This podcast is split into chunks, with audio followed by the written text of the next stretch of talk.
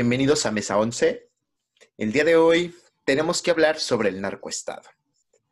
Hace ya varios días, el presidente Andrés Manuel López Obrador dijo en la conferencia mañanera que durante el sexenio de Calderón, México vivió bajo un narcoestado. ¿Pero qué significa esto? ¿Qué connotaciones tiene el concepto narcoestado?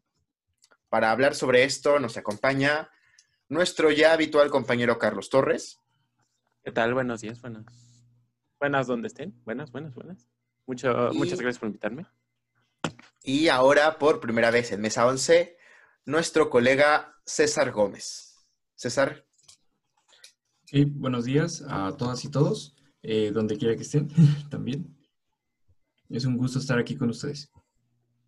Y pues bueno, tenemos que hablar sobre el narcoestado hablar de, bueno, voy a empezar hablando un poco sobre, sobre esta situación, ¿no? De, que menciona el presidente que durante el sexenio de Calderón fue un narcoestado. ¿Y por qué? ¿Por qué decimos que fue un narcoestado? Decimos que fue un narcoestado porque, este, ¿cómo se llama? Se me fue el nombre. Porque Genaro García Luna, el, el encargado de la estrategia de seguridad, pues estaba en la nómina del cártel de Sinaloa. Y, y fue el gran escándalo, y ha sido el gran escándalo, ¿no? El sexenio de Calderón, el sexenio del PAN, fue un sexenio en el cual el, el narcotráfico estuvo ligado estrechamente con el poder político. Pero, ¿qué significa esto? Significa que el narcotráfico ha corrompido y se ha introducido tanto en el Estado a tal grado de, de, controlarlo. Es el, es el poder político está el, poder político está al servicio del narcotráfico o es al revés. Digo, no hay que olvidar que el sexenio de Calderón fue un sexenio en el cual la, la bandera con la cual se con la cual avanzó, que su, su objetivo del sexenio fue la lucha contra el crimen organizado. Fue una de sus primeras acciones y fue lo que marcó a, todo su sexenio y marcó a, miles de vidas y a miles de familias mexicanas. La guerra contra el narco. Calderón, por, por de frente, decía estar combatiendo a los grupos delictivos, desplegó una estrategia militar, desplegó al ejército en las calles, aumentó la violencia para combatir a este gran enemigo. El sexenio de Calderón y desde sexenios anteriores se construyó una imagen epistemológica en la cual el crimen organizado, el narcotráfico, era un cáncer que estaba corrompiendo la vida de los mexicanos, la vida de las, perdón, la vida de las instituciones mexicanas, que estaba corrompiendo al poder público, que se estaba, que se había introducido en, en las oficinas municipales, que se había introducido en las policías y que tenía a su merced a toda la nación y al Estado lo había doblegado para que le sirviera en sus fines comerciales. Y esa fue la epistemología, que, ese fue el gran relato que se nos contó, por el cual había que combatir al narco, por el cual había que iniciar una guerra. Hoy en día sabemos que esa guerra fue una simulación que solamente sirvió para fortalecer a un grupo delictivo, o bueno, esto continuando con este relato de, los cárteles, de los grupos. Y, hoy en día sabemos que en realidad jamás fue una amenaza ninguno de estos cárteles. ¿O sí? Si decidimos continuar creyendo el relato epistemológico construido del narcotráfico durante el sexenio de Calderón, tenemos que recordar que este relato fue construido por un gobierno que nos mintió abiertamente sobre su estrategia. Entonces, a lo mejor yo, yo voy más a creer que el, que el Estado ha, que el narco ha corrompido al Estado, a creer que lo que ha pasado ha sido que el Estado se ha militarizado y el Estado ha utilizado a los grupos del crimen organizado como, como guerrillas paramilitares al servicio de sus intereses. Y en lugar de creer que el Estado se ha debilitado y ha perdido terreno ante, ante los cárteles de la droga, creer realmente, o yo me inclino más a creer que el Estado se ha vuelto más fuerte gracias a los cárteles de la droga. Y estas guerrillas, estos sicarios, estos mercenarios que ocupan las calles, en realidad son un brazo armado al servicio de los intereses del Estado mexicano. Ahora, ¿por qué hay guerras entre cárteles? Este, las declaraciones que hace el presidente son bastante fuertes, a mi parecer, pero que son una realidad, representan una realidad. En el secciono de Calderón, este, fue un narcoestado, ¿no? Hablamos de que, por ejemplo, tan solo desde, a pesar de que tenía esta bandera de acabar con este cáncer que estaba haciendo el narco para México, hablamos de que en realidad, si nos vamos a las estadísticas, a excepción de Michoacán, me parece, y Juárez justamente, el nivel de violencia estaba en mínimos históricos completamente, ¿no? Estaba, estaba cada vez más a la baja y entonces repunta cuando empieza esta, toda esta guerra contra el narco. También deberíamos de poder o de intentar definir qué entendemos por narcoestado, ¿no? Por ejemplo, como lo principal. Sí, ¿no? Por ejemplo, yo creo, bueno, he leído que el narcoestado, o bueno, que un narcoestado es cuando narcos llegan a adentrarse, por ejemplo, en la política de un país, o cuando las personas que viven en este país no tienen otra salida para conseguir recursos más que adentrarse al narcotráfico, ¿no? Eh, adentrarse en estos cárteles para hacer que se siga moviendo el dinero, ¿no? Para poder obtener ingresos y pues para sobrevivir en general, ¿no? Así que sí, puedo estar de acuerdo en que el sexenio de Felipe Calderón fue un narcoestado. Pero realmente empezó desde allí. Esa, esa es la pregunta que yo me quisiera plantear. ¿Realmente desde hace cuánto México se podría considerar como un narcoestado? Es que, ajá, bueno, César, ¿algún, algo para empezar? Ok, eh, bueno, si bien el sexenio de Felipe Calderón estuvo muy marcado precisamente por su combate contra el narcotráfico que después ya se fue transformando a lo que conocemos como crimen organizado, que ahora su forma de financiamiento no solo se caracterizaba por los propios ingresos que generaban de la venta de, drogas, sino que también de, delitos como el secuestro, el robo de vehículos, extorsiones, todas estas fechorías. Pero entonces, a la vista del, Estado, en, eh, del, de la vista de las autoridades en turno en, esos tiempos, considero que estamos hablando entonces de una caquistocracia, una, la situación estaba siendo controlada, creo que por los menos adecuados. ¿Por qué? Porque si bien en el Poder Ejecutivo teníamos a Felipe Calderón, considero que su criterio de la lucha contra el narcotráfico era más una afición personal, algo que él quería lograr para ser diferente a los demás exenios para no quedar olvidado, porque si bien el desarrollo que, que, estuvo presente no fue ni siquiera el más grande que se ha tenido y además no se podía hablar de un desarrollo si no había eh, la seguridad garantizada y menos en, en, ese sexenio tan violento. Entonces, considero que el, los índices de corrupción empezaron a aumentar en, en ese entonces porque así como lo estamos viviendo aquí en Guanajuato actualmente, pues se habla mucho sobre los sobornos, sobre que las mismas policías están eh, compradas al igual que eh, cualquier otra autoridad, y no por tipos de corrupciones menores, sino hablamos de grandes corrupciones en las cuales los mismos funcionarios incluso pagan cuotas para pasar a ciertas delimitaciones de ciudades y cosas así, que pagan a los cárteles, porque ellos tienen control incluso de algunas de las carreteras de nuestro país. Entonces, creo que analizando un poco el sexenio Calderón, vamos a llegar a ciertas conclusiones que podamos incluso tener una idea más amplia de por qué se cataloga como un narcoestado. Bueno, coincido con esto que dicen, ¿no? De hay que ir más atrás y me llama la atención que César hace una diferenciación entre el concepto crimen organizado y el concepto narcotráfico, o, los, los, narcos, como se dice coloquialmente. Y hay que entender una cosa, el, narcotráfico ha existido en México desde la década de los, de los, de los 60, 50, algunos lo rastrean a los 40, pero para entender el, crimen, el narcotráfico en México tenemos que entender a su vecino del norte, el mayor consumidor de drogas, Estados Unidos. El negocio de la droga es un negocio altamente lucrativo, de eso no nos queda la menor duda. Y es aún más lucrativo por el, por el vecino que tenemos, el mayor consumidor de drogas. Entonces, a mí me parece un poco ingenuo creer que este negocio altamente lucrativo y sobre todo con, con una alta importancia geopolítica fue dejada a un par de rancheros por parte de la mayor potencia global y por parte también del propio Estado mexicano. Eso es muy ingenuo y es algo que sabemos que no fue así.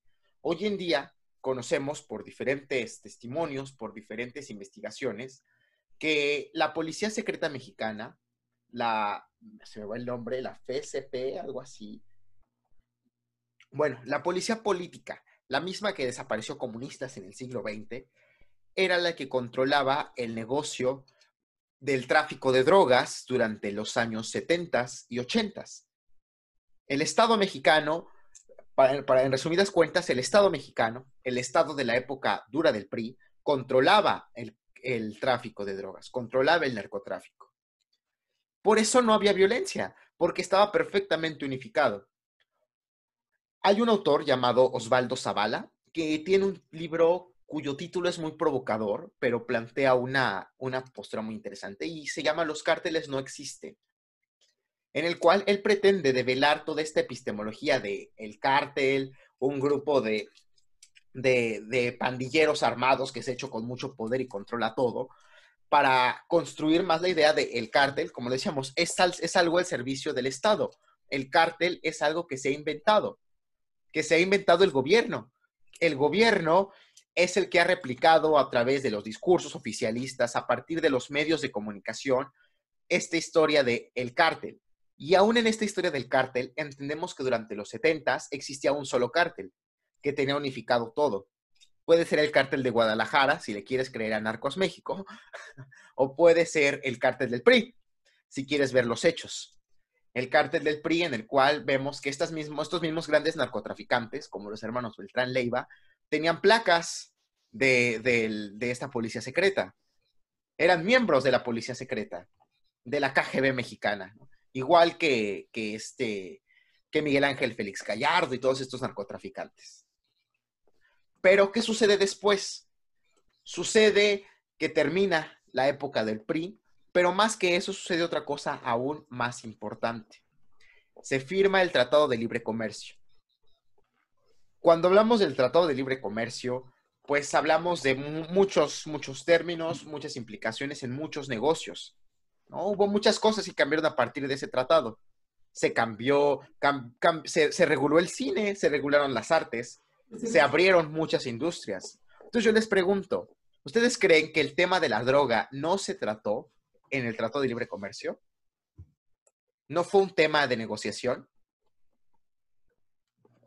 Digo, si somos sus mayores exportadores y ellos los mayores consumidores, pues qué tontos los americanos si no lo negociaron, ¿no? Qué, qué tontos, la verdad. Entonces, bueno, hay que dar por hecho que fue algo negociado.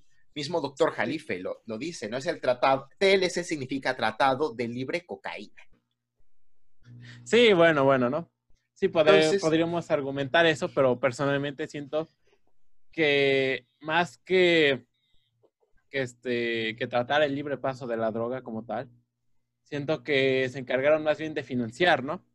Este, Es que al final el, la guerra, Ajá. El, bueno, el, financiamiento de la guerra vino después, en pero, y, ahí, y ahí yo discrepo un poco con César, donde dice que la guerra contra las drogas de Calderón fue más algo por él querer pasar a la historia, por él querer hacer más un capricho personal. No, yo creo que sí había muchos intereses detrás y no por nada los, los, los estadounidenses financiaron esa guerra, dejaron que pasaran armas y para ambos bandos porque le dieron armas también a los narcotraficantes. No hay que olvidarnos del Fast and Furious. O sea, y el trato de libre comercio tiene mucho que ver con esto, porque como se empiezan, se, abre este negocio y qué es lo que se, seguramente se pidió. Yo tengo esa tesis. Se rompe la, el monopolio, el, el, gobierno americano pide romper con el monopolio que mantenía el, el PRI, digámoslo así, o el Estado, el Estado federal mexicano, y se abre el negocio y se va a abrir y va a ser un negocio que ahí está. Esta tesis, que esto Zavala dice, esto lo dice Zavala, que el, el cártel como tal no es una unidad todopoderosa que tiene controlado todo, que tiene sus halcones y ojos en todas partes, y lo controla con un, como, como un estado alterno, sino más bien es un negocio que ahí existe y el que quiere entrar entra. Y entran de diferentes sectores. Entran, hay empresarios ahí adentro, hay grandes financieristas que son los que financian esta, el crimen organizado como tal. Hay militares, hay este, comerciantes, hay transportistas y hay miembros del Estado que otorgan la impunidad y permiten que el negocio circule de manera ilícita. Entonces, más que soporros, pues es la parte de la ganancia que les toca. Entonces, vuelvo a lo del TLC, se rompe esto, inicia una nueva era y cae el PRI. El PRI pierde las elecciones del 2000, entra Vicente Fox. Y bueno, yo creo que Vicente Fox ha sido el presidente más inepto que ha tenido México en su historia, con todo respeto, porque pues, realmente no era alguien para nada brillante. Desbarata el Estado, desbarata la gran estructura institucional que había construido el PRI durante 70 años. Y en ese desbaratarlo, desbarata y deja de operar este negocio. ¿Y qué es lo que tenemos? Tenemos una regionalización del negocio de la droga. Por eso vemos que de repente surgen tantos cárteles. Por eso ya tenemos los cárteles en el Golfo, ya tenemos los cárteles en el Pacífico, ya tenemos cárteles en Michoacán, ya tenemos cárteles aquí, acá y allá. Porque cada gobernador empieza a operar para entrar a este negocio que sabía era muy lucrativo y del cual anteriormente pues solo le tocaban unas pequeñas migajas. Ahora ya con un financiamiento aparte, con un financiamiento de privados, en su mayoría capitalistas de, Wall Street, capitalistas estadounidenses, se refinancian, se forman nuevos, nuevos, nuevos, se arma una competencia. Y hay que entender una cosa del capitalismo. El capitalismo no es libre empresa, no es libre comercio. El capitalismo es acumulación del capital, es dominarlo todo en cuanto al mercado. Y los medios para lograrlo se van, van a ser los que sean necesarios. Si para acumular capital es necesario este, abrir el mercado, se va a abrir el mercado. Si para acumular capital es necesario cerrarlo y poner restricciones, se van a cerrar. Así funciona el capitalismo. Entonces, en esta lógica capitalista, para acumular el capital era necesaria una guerra, era necesario iniciar violencia y se logró, se hizo. ¿Por qué? Porque también hay un negocio detrás. Hay otra autora este, es mexicana, es de, Tijuana, que tiene un concepto muy interesante llamado capitalismo gore.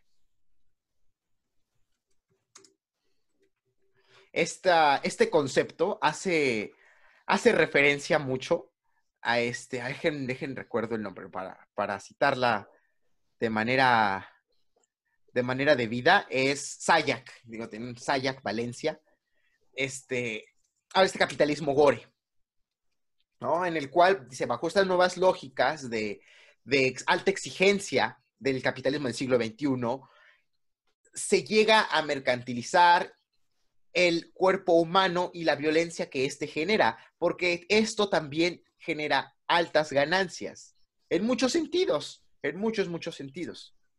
Por ejemplo, el desvalorizar los cuerpos humanos, el desvalorizar a las personas que viven bajo un estado de sitio provocado por los cárteles de la droga, va a generar que la misma mano de obra se vuelva más barata aún, va a generar, va a causar que mucha gente migre y por lo tanto el valor de la tierra se desplome y sea más fácil adquirirla.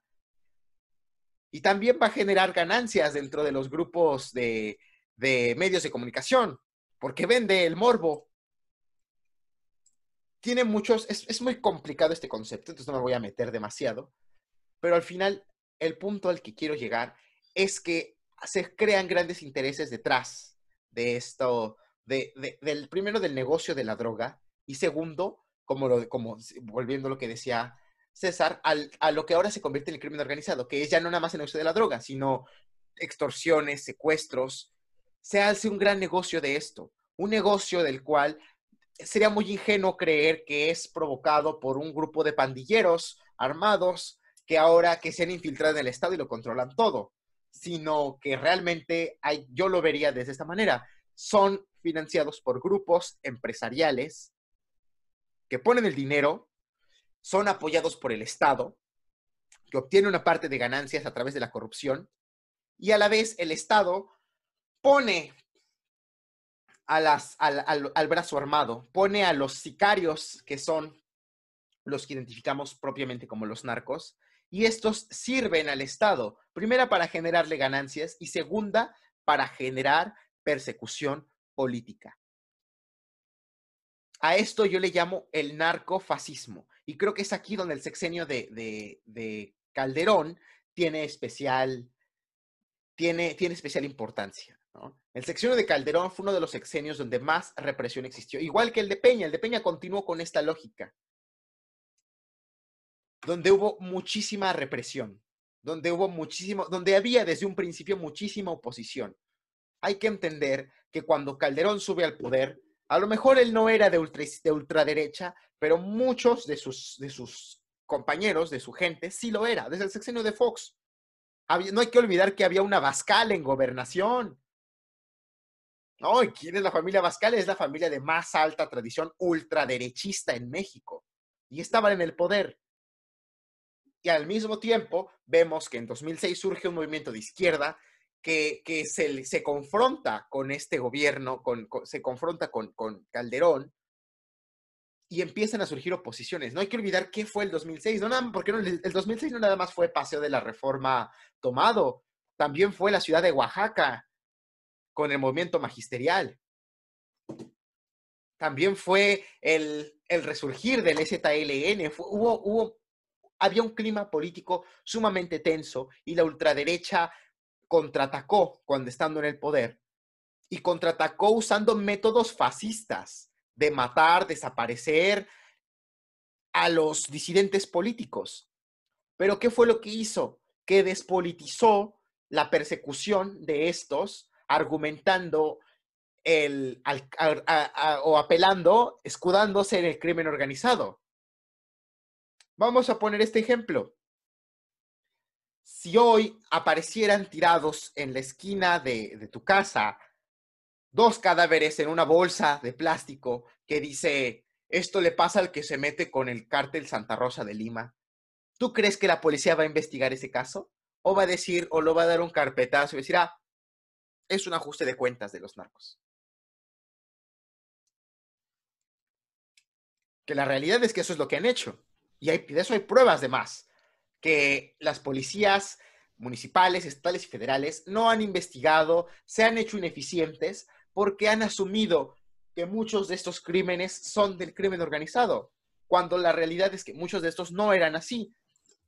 Y no podemos creerle al, no podemos creerle al gobierno que todos esos son así. Digo, es muy ingenuo de parte de unos ciudadanos conscientes creer todo lo que nos diga el gobierno.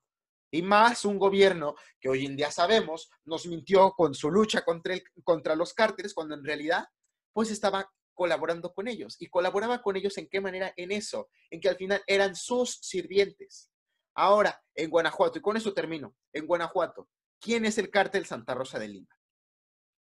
El cártel Santa Rosa, el verdadero jefe, el líder del cártel Santa Rosa de Lima, ha sido el hombre que ha dirigido, que ha ha estado al frente de todas las actividades ilícitas en el Estado desde hace más, desde hace más de diez y tantos años. Este, este chavo en qué año, tengo, hay, hay una anécdota, ¿no? De un, conocido que hace muchos años fue, estuvo metido, ¿no? En estas cosas de la, piratería, de lo que eran los, los, el, el crimen, ¿no? Digámoslo así, o las actividades ilícitas de hace, hace muchos años, hace como que te gustan?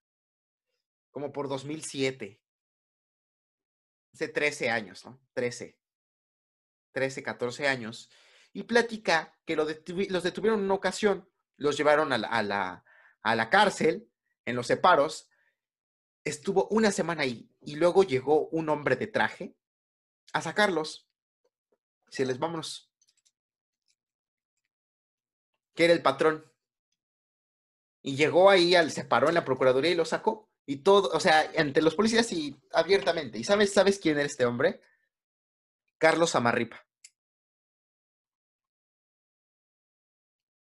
Carlos Amarripa es el líder del cártel Santa Rosa de Lima. El cártel Santa Rosa de Lima es el brazo armado del estado de Guanajuato, que ha servido para, para devaluar precios de tierra, hay historias en las comunidades, por ejemplo, en Saradí yo tengo muchos familiares allá, y, platican que hace mucho, que a partir de que empezó todo esto, empresas llegaron y les compraron la tierra por montones, las grandes extensiones de los ejidos. Muchos compraban pues porque ya se querían ir. Ahora, el, estado de Guanajuato ha sido un estado que ha, seguido al pie de la letra las políticas neoliberales y se ha beneficiado, entre comillas, de eso. A pesar de que es un estado con una gran desigualdad, se ha beneficiado de esto se han concesionado todo. Y claro que se ha concesionado también el petróleo y se ha concesionado de manera ilegal. Shell, a partir de que se aprueba la reforma energética, es cuando empieza el boom del huachicol en y en Guanajuato está ya la violencia, porque inicia la competencia entre dos distintas compañías, entre diferentes grupos de choque. No me voy a atrever a decir quién es el cártel de, Jalisco Nueva Generación, porque no lo sé. Del de, Guanajuato hablo porque tengo estos datos, porque queda claro que es este, que es el que es este Samarripa, el patrón del que estaba arriba del marro, pero sin duda creo yo que obedece esta misma lógica de una parte del Estado enfrentándose a otra y poniendo en medio a los ciudadanos y matando a estos sin ninguna consideración, viendo únicamente por su beneficio económico. Y creo que es ahí donde hablamos de un narcoestado, un narcoestado que usa un narcofascismo.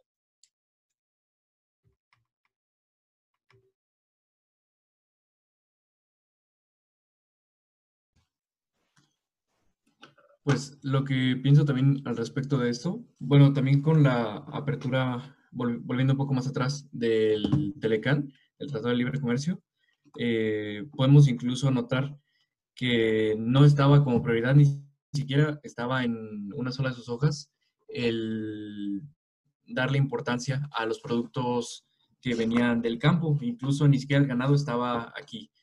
Entonces, ya si vemos un poco más adelante, en la década de los 80, eso es, cuando ya se, se reforma para decir de que también el campo era algo necesario que se debía de ingresar en el tratado.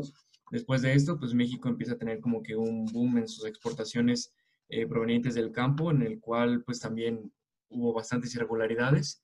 Yo considero que a partir de esta apertura de mercado es, fue como que la fase para la formalización de las exportaciones ilegales. ¿Por qué? Porque si bien incluso en las propias aduanas o en cualquier límite fronterizo con Estados Unidos, pues se, se puede y desde antes se puede comercializar lo que es la droga, pasarla incluso con los sobornos de las mismas personas que trabajan para la frontera. Entonces, considero que todo esto ya tenía una gran estructura desde antes y posiblemente estaba pensado el aperturarse todo esto de una forma gradual para precisamente no levantar alguna, alguna sospecha, alguna controversia al respecto. Y un poco más adelante con lo que viene diciendo Manuel, respecto al, al huachicol. Concuerdo con lo que, con lo que comentas porque precisamente eh, cuando se encuentra ya esta competencia en este mismo ámbito, pues es cuando ya se empieza a hablar más de Guanajuato como un estado que tiene petróleo, porque si bien los principales ductos para abastecer a otras regiones del país, en especial en el norte o en, en esas zonas aledañas al estado de Guanajuato, pues se ve como principales ductos a la zona que le llaman el, Triángulo del Huachicol aquí en, el estado de Guanajuato, que comprende pues, ya desde límites que vienen desde León a Salamanca, que es donde tenemos la refinería, hasta un poco más al centro, que es donde tenemos eh, estos municipios aledaños a, Celaya y toda la región. Es la Panamericana, ¿no? Prácticamente. Sí, toda, toda esa ruta. Entonces, el hacerse el control de, este nuevo tipo de contrabando, que antes no era popular que se hiciera, pues veían que podían tener mejores ganancias. Y es como ahí mismo el huachicol pasa de ser un ingreso secundario a un ingreso que les define ahora sí que la permanencia, en este caso al cartel de Santa Rosa. Porque si bien las extorsiones y todo eso dejaban ganancias, pero si vemos también el tipo de, de armamento y la preparación que tenían, a comparación de otros cárteles, estaba muy decaído. ¿Por qué? Porque precisamente el gobierno de México actual lo que empezó a hacer con lo mismo de cerrar los ductos y abastecer ciertas gasolineras, en determinados puntos para tener un mejor control y así llegar con, con los puntos de incidencia donde precisamente eh, los cárteles o, o, pequeñas organizaciones robaban el combustible, podía ser más eficaz el atrapar a esas personas. Y lamentablemente tenemos el hecho de, del Estado de Hidalgo de Milpan, precisamente por esas personas, pero si podemos, podemos saber que las mismas personas son las que defienden a esos delincuentes, como lo es el caso del Marro, la misma comunidad de, de Santa Rosa de Lima, ellos han dicho de que reciben incluso dinero a toda la comunidad pues, protege, por protegerlo con, ¿cómo se llaman? Con carros bomba, eh, incendiando muchos vehículos, cerrando calles, todo, todo ese tipo de protección, porque incluso uno de los testimonios era de que cuando el ejército, la marina, eh, buscaban al marro ya en Santa Rosa, que no podía ni siquiera acceder, él por medio de unos túneles que tenían una de sus haciendas, podía huir eh, tan lejos que incluso se escondían en unas cuevas de cerros que estaban por ahí cerca. Entonces, mientras daban por hecho de que él se estaba moviendo ya sea por la ciudad o por las autopistas, carreteras aledañas para poder escapar, él tenía un túnel para escapar e irse a unas cuevas en los cerros. Entonces, siento que desde ahí toda esa estructura y la misma gente que, que si por lamentablemente una cantidad de dinero por parte de un criminal, siento que las necesidades, pues, pues está muy cañón. Está muy cañón todo lo que les ha estado pasando a estas personas, porque si bien se supone que la apertura del comercio para la agricultura, que es a lo que se dedica eh, principalmente esa región eh, de esas comunidades aledañas a Santa Rosa, se ha afectado porque su comercio principal está acá mismo en la central de abastos de Celaya, al igual que otras centrales de abastos. Entonces nos damos cuenta que aquí mismo en estos puntos es donde esas personas que traen esta, este comercio a este tipo de mercados, pues también tienen que pagar cuotas, tienen que pagar eh, esas comisiones para pasar por dichos territorios y muchos de ellos, pues ya aparte de, que sean consumidores en su vida personal, pues puede ser incluso que a un nivel más micro de, de este negocio, pues sí tienen algunas aportaciones a lo que es el narcotráfico aquí en el estado de Guanajuato.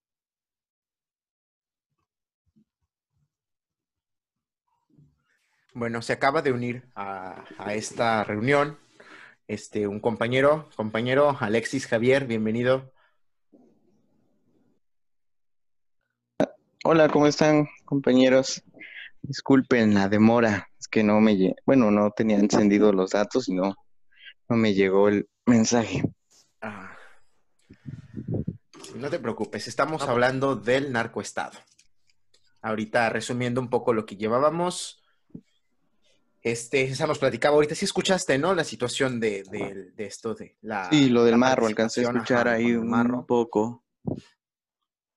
Y, este, y yo eh, platicaba o ponía mi postura acerca de el, el narcoestado siendo más bien la participación, más que creer que el narcotráfico ha infiltrado al Estado mexicano y lo ha podrido por dentro y es un cáncer que está ahí presente, sino más bien el narcotráfico como un brazo armado al servicio de los poderes del Estado, ciertamente, y de los intereses económicos que, el Estado ha defendido y defendió principalmente durante la época de corrupción neoliberal, llegando a crear un narcofascismo en el cual la existencia de los grupos delictivos era algo profundamente conveniente para proteger los intereses comerciales y en segundo, para aplicar también la persecución política.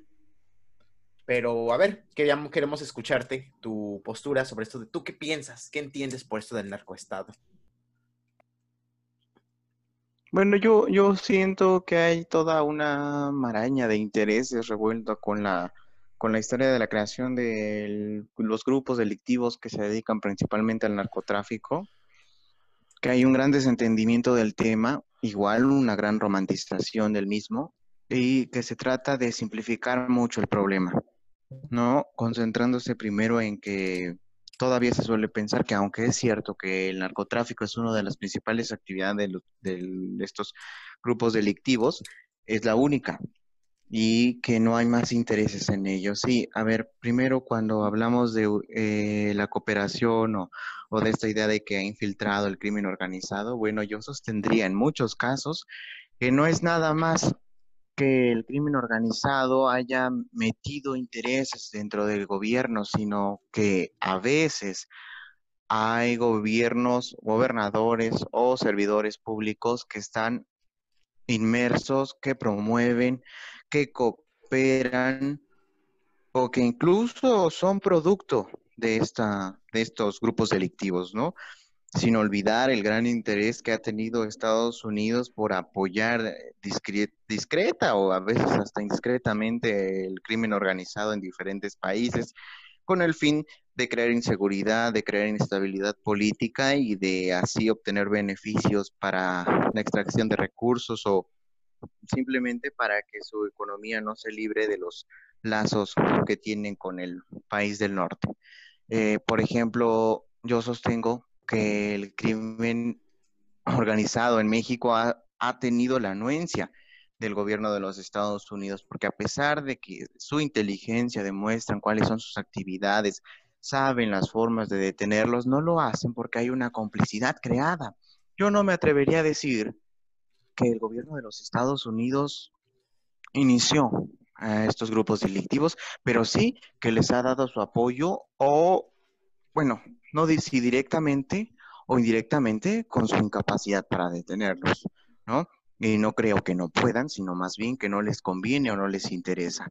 Por ejemplo, en el simple adiestramiento de las Fuerzas Armadas mexicanas o Fuerzas de Seguridad, que se debió tener la idea y se debió haber conocido de la capacidad económica que tenía el crimen organizado como para coactar a estos individuos y aún así fueron entrenados no para combatir solamente al crimen organizado, sino para combatir revoluciones, para combatir a la sociedad, ¿no? Y no nos olvidemos de la Escuela de las Américas, también así de cómo su inteligencia financiera sabe precisamente cuáles son los puntos de lavado de dinero de estos narcotraficantes o delincuentes en general y no los atacan. ¿Por qué? Porque son grandes empresas que están funcionando dentro del sistema como equipos de fútbol, televisoras, compañías mercantiles, y no son atacadas por el peso económico que le haría sus intereses, incluso eh, intereses de los cuales son partícipes políticos, déjame decirte. Eh, entonces, ahí hay una clara, pues yo diría incapacidad por no, por darles el beneficio de la duda, ¿no? Porque hasta no demostrar lo contrario no puedo acusarlos pero pues sí, hay conocimiento de ello. Ellos entrenaron a gran parte de los que ahora son sus soldados. Incluso ellos promovieron con esta, eh, con esta inversión en los sistemas económicos de países de Latinoamérica, el que la planta productiva del campo y la ciudad se desgastara a un nivel en el que el narcotráfico puede disponer de la juventud como esbirros que son desechables porque gran parte de los jóvenes y niños, tristemente, que sirven en, sus filas, lo hacen por unos, un promedio de 5 a 10 años de, en los cuales ya son desechados porque son asesinados o, secuestrados o desaparecidos. Entonces, hay una serie de factores que indican que no es solamente eh, los gobiernos locales o los gobiernos de las naciones de Latinoamérica las que están o coludidas o compradas o financiadas por el narco, bueno, por el narcotráfico y el crimen organizado en general, sino que también cuentan con la anuencia de los, del gobierno de los Estados Unidos, ¿sí? Entonces, yo creo que es importante rescatar el hecho y dejar de romantizar y simplificar el hecho. O sea, no es que Calderón, por ejemplo, que recientemente acaba de ser calificado por el presidente como un narcoestado y que pues era un secreto a voces, eh, nada más a reunir y encabezar a los, las reuniones con los grupos del crimen organizado, sino que fue financiado por estos recursos, sigue siendo financiado, ahorita lo acabamos de ver con la multa que le impuso a línea a su intento de partido político, porque aún no lo es, en cuanto que no pueden comprobar los ingresos, y que aparte, o sea, los intereses del, del grupo delictivo con el que está asociado, que tiene un impacto en el 70% del mundo, no, no son coactados mediante la inteligencia financiera, sabiendo que hay empresas que se dedican al lavado de dinero y las estructuras por las cuales sería posible inhibir esta actividad y no, no, se hace esa actividad. Entonces es preciso decir y dejar de romantizar y simplificar el hecho. Concuerdo con esto y en, este, en un intento por dejar de romantizar y simplificarlo, me parecería prudente separar el concepto cártel del concepto narcotráfico o crimen organizado. Y a lo mejor el mismo concepto crimen organizado puede que sea incorrecto, porque a lo mejor ni siquiera está tan organizado, ¿no? Como se nos ha hecho creer. Concuerdo completamente. No, yo, sostengo que sí, ¿eh? Yo ahí sí no, que el crimen organizado y el narcotráfico pueden ser asociados porque tienen ahí un sistema Dije de cártel, no narcotráfico. Ah, bueno. Cártel. y aquí separo porque, o sea, concuerdo completamente con esto. Como dije, hay empresas, hay, medios de comunicación, hay políticos, hay extranjeros, hay mucha gente poderosa involucrada en este negocio. Pero entonces, o sea, bueno, lo mismo, hay como dos relatos. Uno es el relato del cártel, por ejemplo, el cártel de Sinaloa, un cártel que opera en no sé cuántos países, que ha infiltrado todo, y tener esta idea de que, ah, el Chapo manda a su gente a que con un presidente municipal le pongan la pistola en la cabeza y cooperas o te matamos y que tienen todo controlado de esta manera. Y el Chapo era, uff, era el hombre más poderoso, era el verdadero presidente de México y el Chapo ponía y quitaba presidentes. Una imagen que se nos ha construido muy similar a lo que pasó con Pablo Escobar, pero que al final ha sido construida desde una epistemología estadounidense que le ha resultado profundamente conveniente y una epistemología que en México ha sido replicada por el gobierno de Calderón el cual creó esta idea del narco, el cártel es muy poderoso y se infiltró en todos lados. Y, si, el cártel está en el gobierno es porque el cártel se infiltró y hay que detenerlo y por eso hay que hacer la guerra. Yo pongo en, duda esa, esa, esa visión, primera por de quién viene y segunda porque no creo realmente que un negocio que tiene tanto peso económico y geopolítico se le haya dejado a un grupo de pandilleros. Más bien, y yo hago esta separación porque el, narcotráfico o el crimen organizado como tal, yo creo que es un fenómeno, yo asumo, es un fenómeno que está ahí, en el cual han decidido participar diferentes sectores que tienen las posibilidades de, participar, ya sea desde el poder político, para que obtienen a través de la corrupción beneficios económicos para financiar campañas, para financiar sus propios, sus departamentos en Miami, y de empresarios que obviamente siguen obteniendo capital.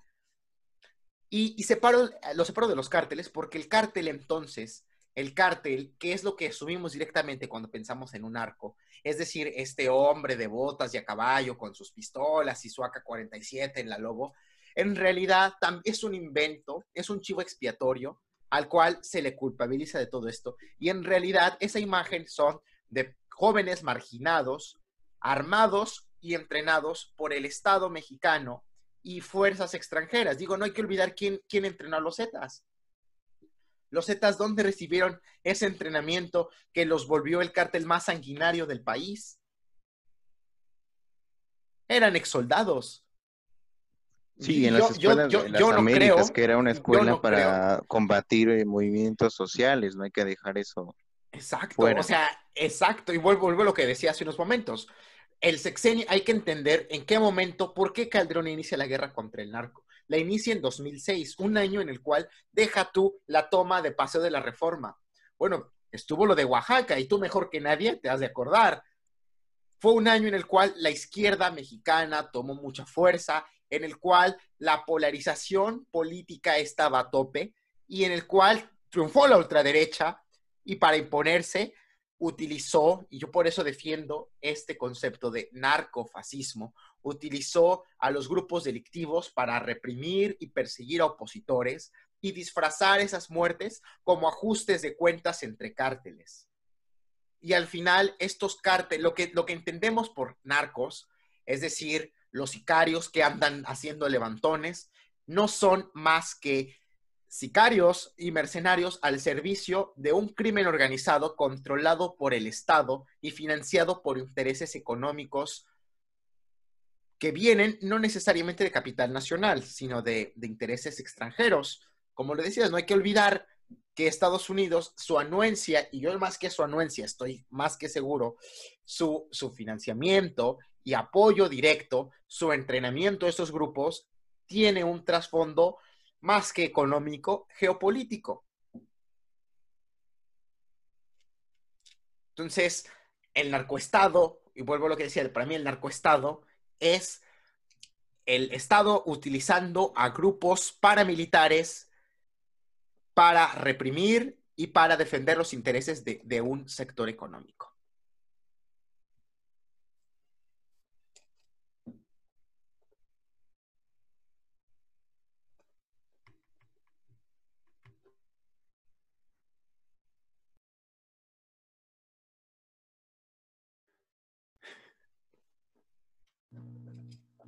A ver, ok, ok. Perdón, Manuel, estoy teniendo problemas de conexión. No sé si Oh. se quedó Ah. congelado. Es que escuché como cortado el audio. Este, no te escuchabas ahorita, te pareció. Terminé de hablar, no sé si Ajá. me alcanzaste a escuchar.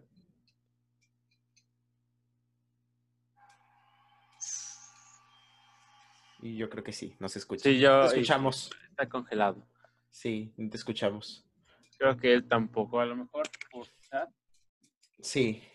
O asalta y vuelve a entrar. Sí, salta y vuelve a entrar. Sí, ya, ya creo que ya quedó. Ah, ya, ya te escuchamos. Ok, ok, sí, sí. ¿Ya sí. está?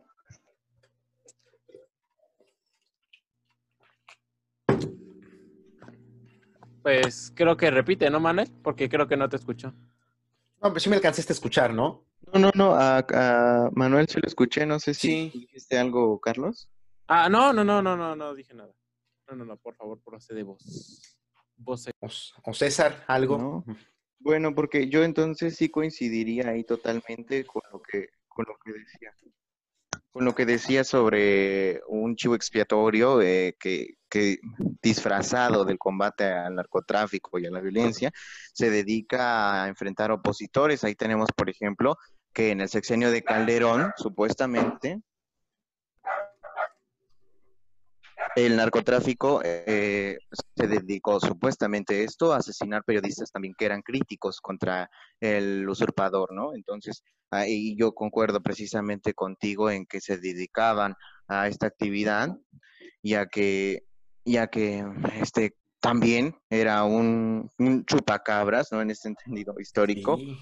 Que, utilizaban para, para decirle, hay mucha violencia, resguárdense sus casas, no hagan activismo político porque los pueden matar. Era un mensaje que incluso es histórico, ¿no? Lo podemos ver ahí en el caso, por ejemplo, del porfiriato, en cómo asesinaron a este gobernador local que se estaba levantando para ser vicepresidente y contra todo el, eh, poderío económico, digo, el poderío político que ya tenía a sus candidatos y lo mandaron a asesinar. Y el yerno de, de Porfirio también estaba haciendo activismo y le dijo, ojo, eh, porque ahí mataron al gobernador, entonces puede irse por el mismo camino. O sea, mensajes políticos claros, ¿no? Tenemos ahí eh, mayor año con periodistas asesinados, ¿no? También tenemos, eh, claro, que se violaba incluso, por ejemplo, el caso del fuero contra los diputados y diputadas. No se respetaban los policías en las manifestaciones que hacían los diputados y diputadas de izquierda violaban el fuero, los detenían, los golpeaban sin, pues básicamente sin fundamento legal. No, también no olvidar que a donde quiera que Calderón iba, ¿Eso le pasó a Noroña? por la República, hacía un vallado de... Sí, en muchas ocasiones, y no siendo diputado también lo agredieron. Como diputado igual, y pues ahí está la figura del fuero que no sirvió para nada.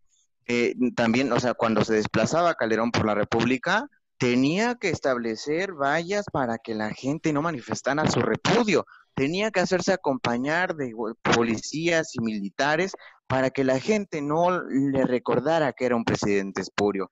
Cuando fue por su eh, constancia de mayoría, bueno, de que era presidente electo, entró y salió en helicóptero. Les recuerdo que nunca, bueno, más que en dos ocasiones y para entregar la banda a Peña, fue que entró o pudo entrar al Congreso y hasta eso de una manera muy accidentada, porque era repudiado, no tenía legitimidad. O sea, si hay una actividad ahí económica, bueno, geopolítica, de intereses exteriores y económicos grandes en el narcotráfico, y en el crimen organizado y los carteles menores, eh, grupos delincuenciales, ¿no? Y la corrupción que se hizo de la vida eh, pública, pero también no debemos de ver el panorama político nacional en el cual era un presidente tratando de crear un fantasma al cual uniera a la gente. Por eso mi concepto, narcofascismo, tal cual, utilizar las fuerzas represivas para disolver las manifestaciones, para disolver a la oposición, para perseguir a los que les sean incómodos y para legitimarse en el poder. Nada más en lugar de tener camisas negras o camisas pardas o unas SS que marcharan triunfales por reforma, pues teníamos al cártel de Sinaloa. Sí, pero yo no compararía esa escala porque, aunque sí es cierto que tienen tintes eh, de similitud, pues no puedo comparar la, la violencia que, ejercían las SS y el pavor, ¿no? E incluso tampoco dejar de rescatar la valentía del pueblo mexicano, que, que por más violencia que hubiera, por más muertos que hubiera, por más activistas desaparecidos misteriosamente. perdón que lo. No, permíteme, ¿eh? permíteme, porque no se cayó a la izquierda, o al menos este grupo fortalecido que detuvo las reformas contrarias a los intereses de la nación, que detuvo el proyecto que se venía manejando por el cual fue impulsado Felipe Calderón, no con un éxito rotundo, pero sí en sus mayores bases, ¿no? O sea, no se pudo detener, por ejemplo, lo de Luz y Fuerza del Centro, pero sí se detuvo por lo menos un sexenio más, es las reformas estructurales de Peña que vinieron a acabar de vender el patrimonio. Entonces, ahí sí, yo digo que hay unas circunstancias que se paran claramente, pero pues... yo creo que aquí usted, usted, compañero, está viendo desde su burbuja de privilegios, porque esta cuestión de no frenaron al pueblo mexicano, pues no, en la Ciudad de México no los frenaron, y en la Ciudad de México nunca han visto un crimen del terror, un crimen por el narcoterrorismo. En la Ciudad de México no queman, no queman carros e incendian negocios. Pero, por ejemplo, César, y ahí tú nos puedes platicar perfectamente, ¿en Guanajuato hay activismo político? En Guanajuato, ¿tú te sientes con la libertad de hacer activismo político decidido y, con fuerza, sin miedo alguno a que te, a que te mate el narco? Pues creo que es bastante notorio y muy claro de que no, no se puede. Incluso la ocasión que, que fue lo del primer paro que hubo aquí en la Universidad de Guanajuato, que exigimos la, una reunión con cuatro autoridades, que era con el rector de la universidad, eh, era también con el presidente municipal del ayuntamiento de la ciudad de Guanajuato, al igual que con el, gobernador Diego Sinue, y otro era con el fiscal general, que precisamente es con Carlos Amarripa, y nosotros mismos por precaución incluso, eh, dijimos que si llegara a llegar a donde citamos a Carlos Amarripa, pues no íbamos a estar presentes ahí. ¿Por qué? Porque corríamos riesgo de que como está coluido en ciertas cuestiones ilegales, pues temíamos el hecho de que llegara ahí y se armara una balacera o, hubiera secuestros, cosas así por el estilo. Entonces creo que no, ni siquiera los estudiantes estamos seguros, eh, menos una persona que tenga algún comercio y quiera incluso salir a protestar, porque hubo un caso aquí en Guanajuato Capital de que una manifestación de, familias que tenían algún pariente que estaba desaparecido, que lo habían matado, cosas así, se manifestaron. ¿Y qué fue lo que pasó? Que incluso los mismos eh, policías eh, federales, municipales reprimieron a esas personas. Hubo un caso de un chavo incluso que le rompieron el brazo en los forcejeos y cosas así, y estuvieron llevando a muchas personas, cosa que también incluso la, la ONU se metió ahí como que fue un, un, acto muy grave a la libertad de expresión y más por el hecho el de la, tortillería de Celaya, no sé si recuerdas ese. Sí, también de unas señoras que incluso por les pedían cuotas. Ajá, creo que a ellos les, les pedían un poco más de 50 mil o 25 mil pesos, no recuerdo muy bien. Entonces, ¿qué fue lo que pasó? Pues llegaron unos vatos armados y simplemente le dispararon. Si no me recuerdo, mataron a, a tres mujeres que ahí trabajaban. Pero ellas salieron a protestar un día antes fueron a protestar, las diferentes tortillerías de Celaya protestaron en el, en el jardín municipal y al día siguiente van y balacean el local de la, de la señora que estaba dirigiendo la protesta. Sí, es muy lamentable porque pasa, es algo muy común aquí que incluso considero que la misma sociedad ha estado como que normalizando esos hechos, aunque no sea lo adecuado, pero incluso ya es muy común aquí escuchar de que mataron a, tantos o secuestraron a, tales o encontraron eh, ciertos cadáveres embolsados, cosas así, o colgados en un puente con mantas, eh, con amenazas y cosas así, pues es, es común aquí. Entonces el hecho de tener la seguridad de decir voy a salir a manifestar mis, mis derechos políticos y como ciudadano que tengo para hacer eh, escuchar mi voz. ¿Por qué? Porque incluso la misma burocracia que dice, no, pues esos casos si llegan de una manera formal, que es como muchas personas escudan de que no, pues es que todas esas peticiones deben de llegar de forma eh, formal aquí al ayuntamiento para darle seguimiento, pero el mismo ayuntamiento también es el que está coluido, entonces, ¿qué otra alternativa nos queda si también salir a la calle corremos peligro de que nos pueda pasar algo después y tenga ese tipo de represalias? Pues no, considero que no es para nada seguro, al menos aquí en el estado de Guanajuato no lo es. No, por supuesto, pero a ver, yo siempre he mantenido esta postura para hacer un cambio y eso donde sea, incluso en casi, en casi, las, bueno, las más avanzadas democracias que tú quieras, se tiene que tener el corazón en la mano, porque la, la vida siempre se arriesga, ¿eh? No me vas a decir que el activismo de izquierda es seguro en, pues, en ningún lugar del mundo. O sea, y sí, Sí, visiblemente en el estado de Guanajuato ha sido uno de los más, mm, bueno, aterrorizados por, por estas circunstancias, ¿no? Por su desgobierno, pero también, bueno, y por el crimen organizado, que es un brazo armado que, que, no podemos dejar de tomar en cuenta el peso, ¿no? Y la gravedad de ello. Porque, por ejemplo, si es en el caso del ejército que ha asesinado a personas, activistas, periodistas, a estudiantes, pues se puede visibilizar, se puede unir ahí la prensa, la sociedad en general y protestar y por lo menos recibir consecuencias, ¿no? Como el caso de Armados hasta los dientes, estos jóvenes del TEC. Pero cuando es el, el narcotráfico o cuando aparenta ser el narcotráfico, como en el caso de los 43, si nos enfrentamos a una realidad en la cual tú, la justicia, o la, por lo menos el ejercicio de la legalidad, lo ves distante, ¿no? Y solo queda la herida y insistir en la lucha, pero pues, sí, sí entiendo las circunstancias y la gran diferencia.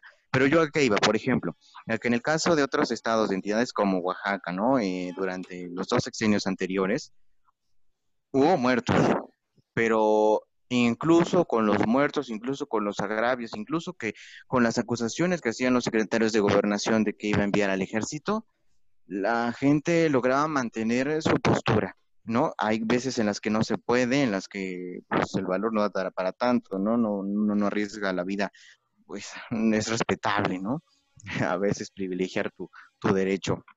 Eh, pero, pero en esos casos, por ejemplo, en Ochistlán, un ejemplo claro en el que mataron a 11 jóvenes por protestar contra la reforma educativa, eh, estos, estos pobladores del pueblo se les amenazó. Osorio Chong dijo en, a nivel nacional en una entrevista que iba a enviar al ejército para dejar de, bueno, callar a los alborotadores.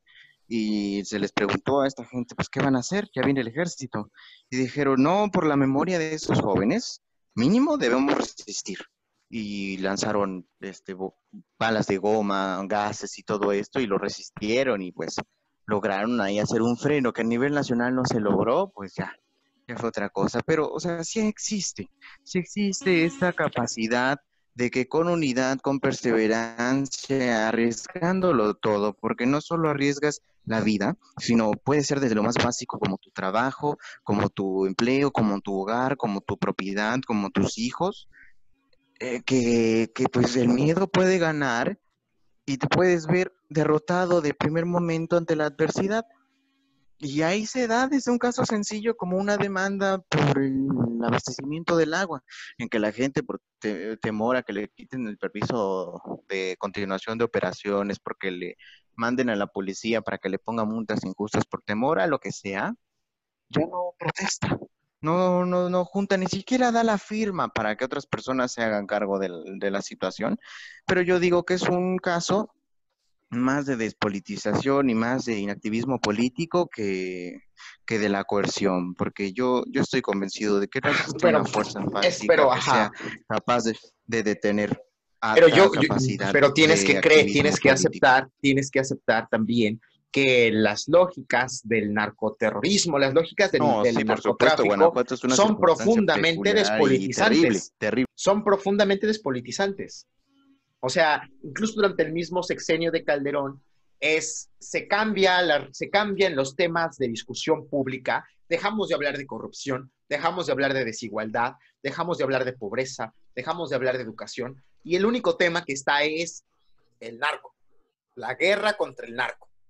Y se despolitiza profundamente. Y lo mismo sucede en Guanajuato. En Guanajuato no hay discusión política porque todo está, no, que- queremos seguridad, seguridad, seguridad, seguridad es lo único de lo que se habla. Y se habla desde una, desde una despolitización en el cual no importa el partido político, no importa nada, no importa, lo importante es seguridad. Y si tú haces una crítica, que eso, bueno, no sé, César a lo mejor podrá también tener una postura distinta, ¿no? Pero yo desde mi experiencia, si tú haces una crítica hacia la estrategia de seguridad del Estado, juntando todos los demás factores que, que, ayudan a que exista este estado de sitio, es no, no, no, tú estás, tú eres de los de Morena, no estás, es, no, no estás preocupado por el Estado. Lo importante es seguridad. No, no es tiempo de dividirnos en colores. Hay que luchar por la seguridad. Y eso es profundamente despolitizante.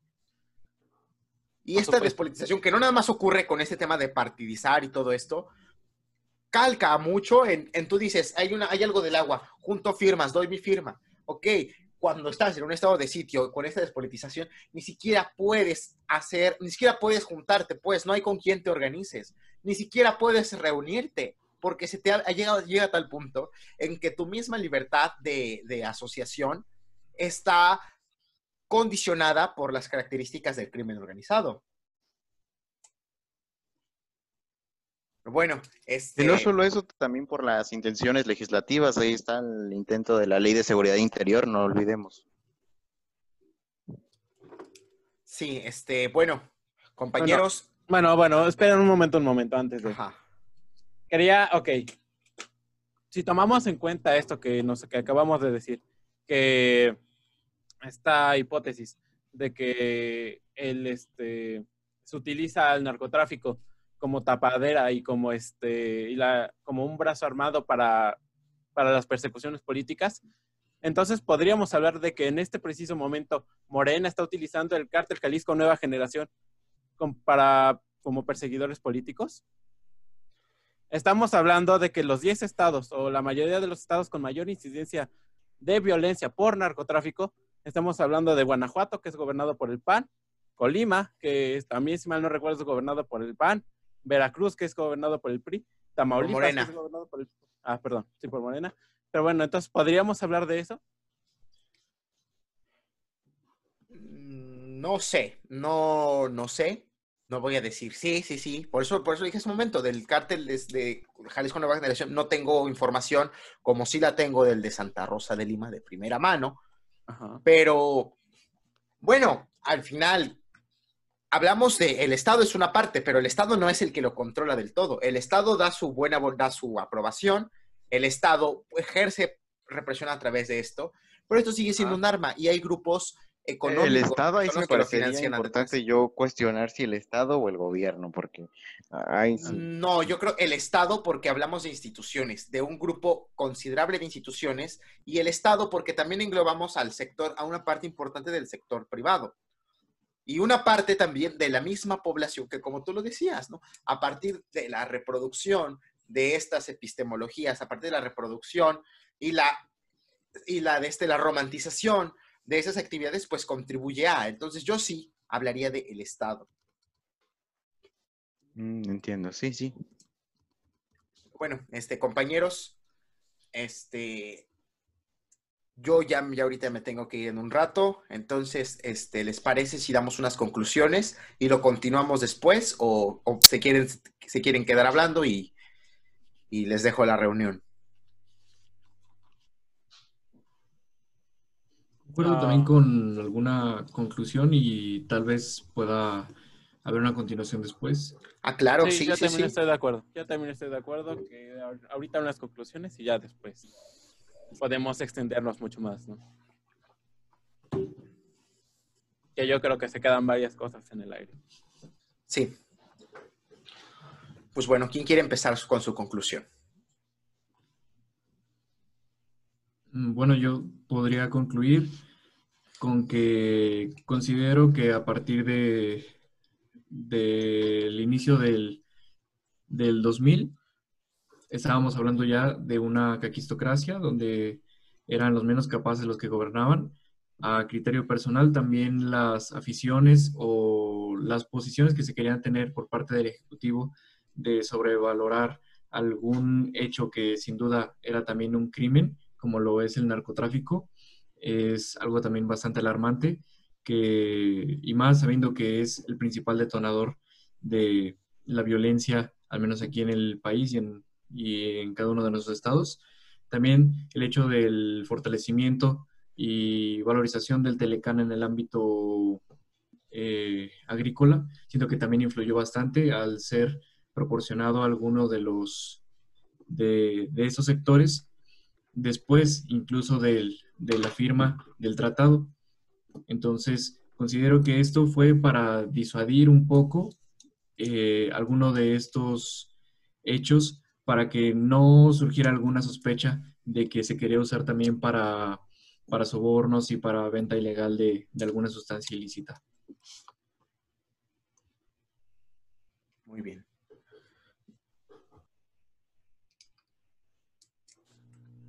Bueno, este, pues yo como conclusión que podría dar sería que, bueno, si bien este, el presidente ah, de sus afirmaciones no está para, no está para nada errado, este, errado, perdón, este, podemos hablar de que ya existía antes del gobierno de Felipe Calderón un narcoestado, ¿no?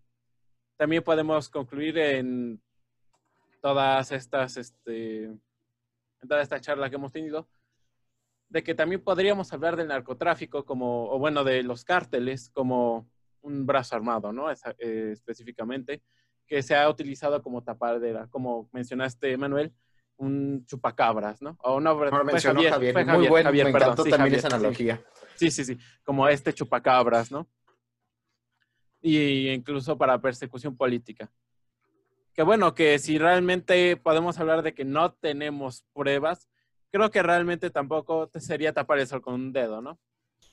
Aunque sí también yo este, en este momento estaría poniendo en duda entonces por qué esta guerra entre el cártel Jalisco Nueva Generación contra, ra- véase, Santa Rosa de Lima o el de Sinaloa, ¿no? Pero bueno. Eso yo creo que es tema para, para la siguiente sesión. Sí, yo, yo creo que no tengo mucho ahí que concluir porque apenas hice una, una entrada en el tema, ¿no? Pero, ay, permítame. Ataque de Sí, ah, bueno, sí, Lo no. mito momento. Este, eh, bueno, a ver, respecto al tema, me parece importante la diferencia que existe entre el crimen organizado, los carteles, y el análisis que sacamos sobre el brazo armado. A mí igual me, me gustaría analizar más profundamente el tema, pero igual la reflexión yo la mantengo en el mismo, en el mismo, en la misma línea, de que hay una complicidad que no sabemos si es unilineal o de ambos lados en cuanto a la, pues en el que comparten espacios el crimen organizado y ciertos gobiernos, hablando particularmente de nuestro país, no debemos dejar por fuera que el crimen organizado, y entendiéndolo como este ente abstracto, porque no está bien definido, financia campañas políticas. Yo por eso estoy convencido de que las prerrogativas no se deben disminuir o tan exageradamente ni se debe acabar el financiamiento público, porque son estas organizaciones, estos eh, individuos los que promueven a pues a otros funcionarios o futuros funcionarios que van a estar coactados por estas intenciones, que van a trabajar para ellos, que van a trabajar para regresar lo invertido y que bueno, no van a ver por el interés nacional, no van a ver por las, los intereses del individuo, de la populi. O sea, e- es importante el tema.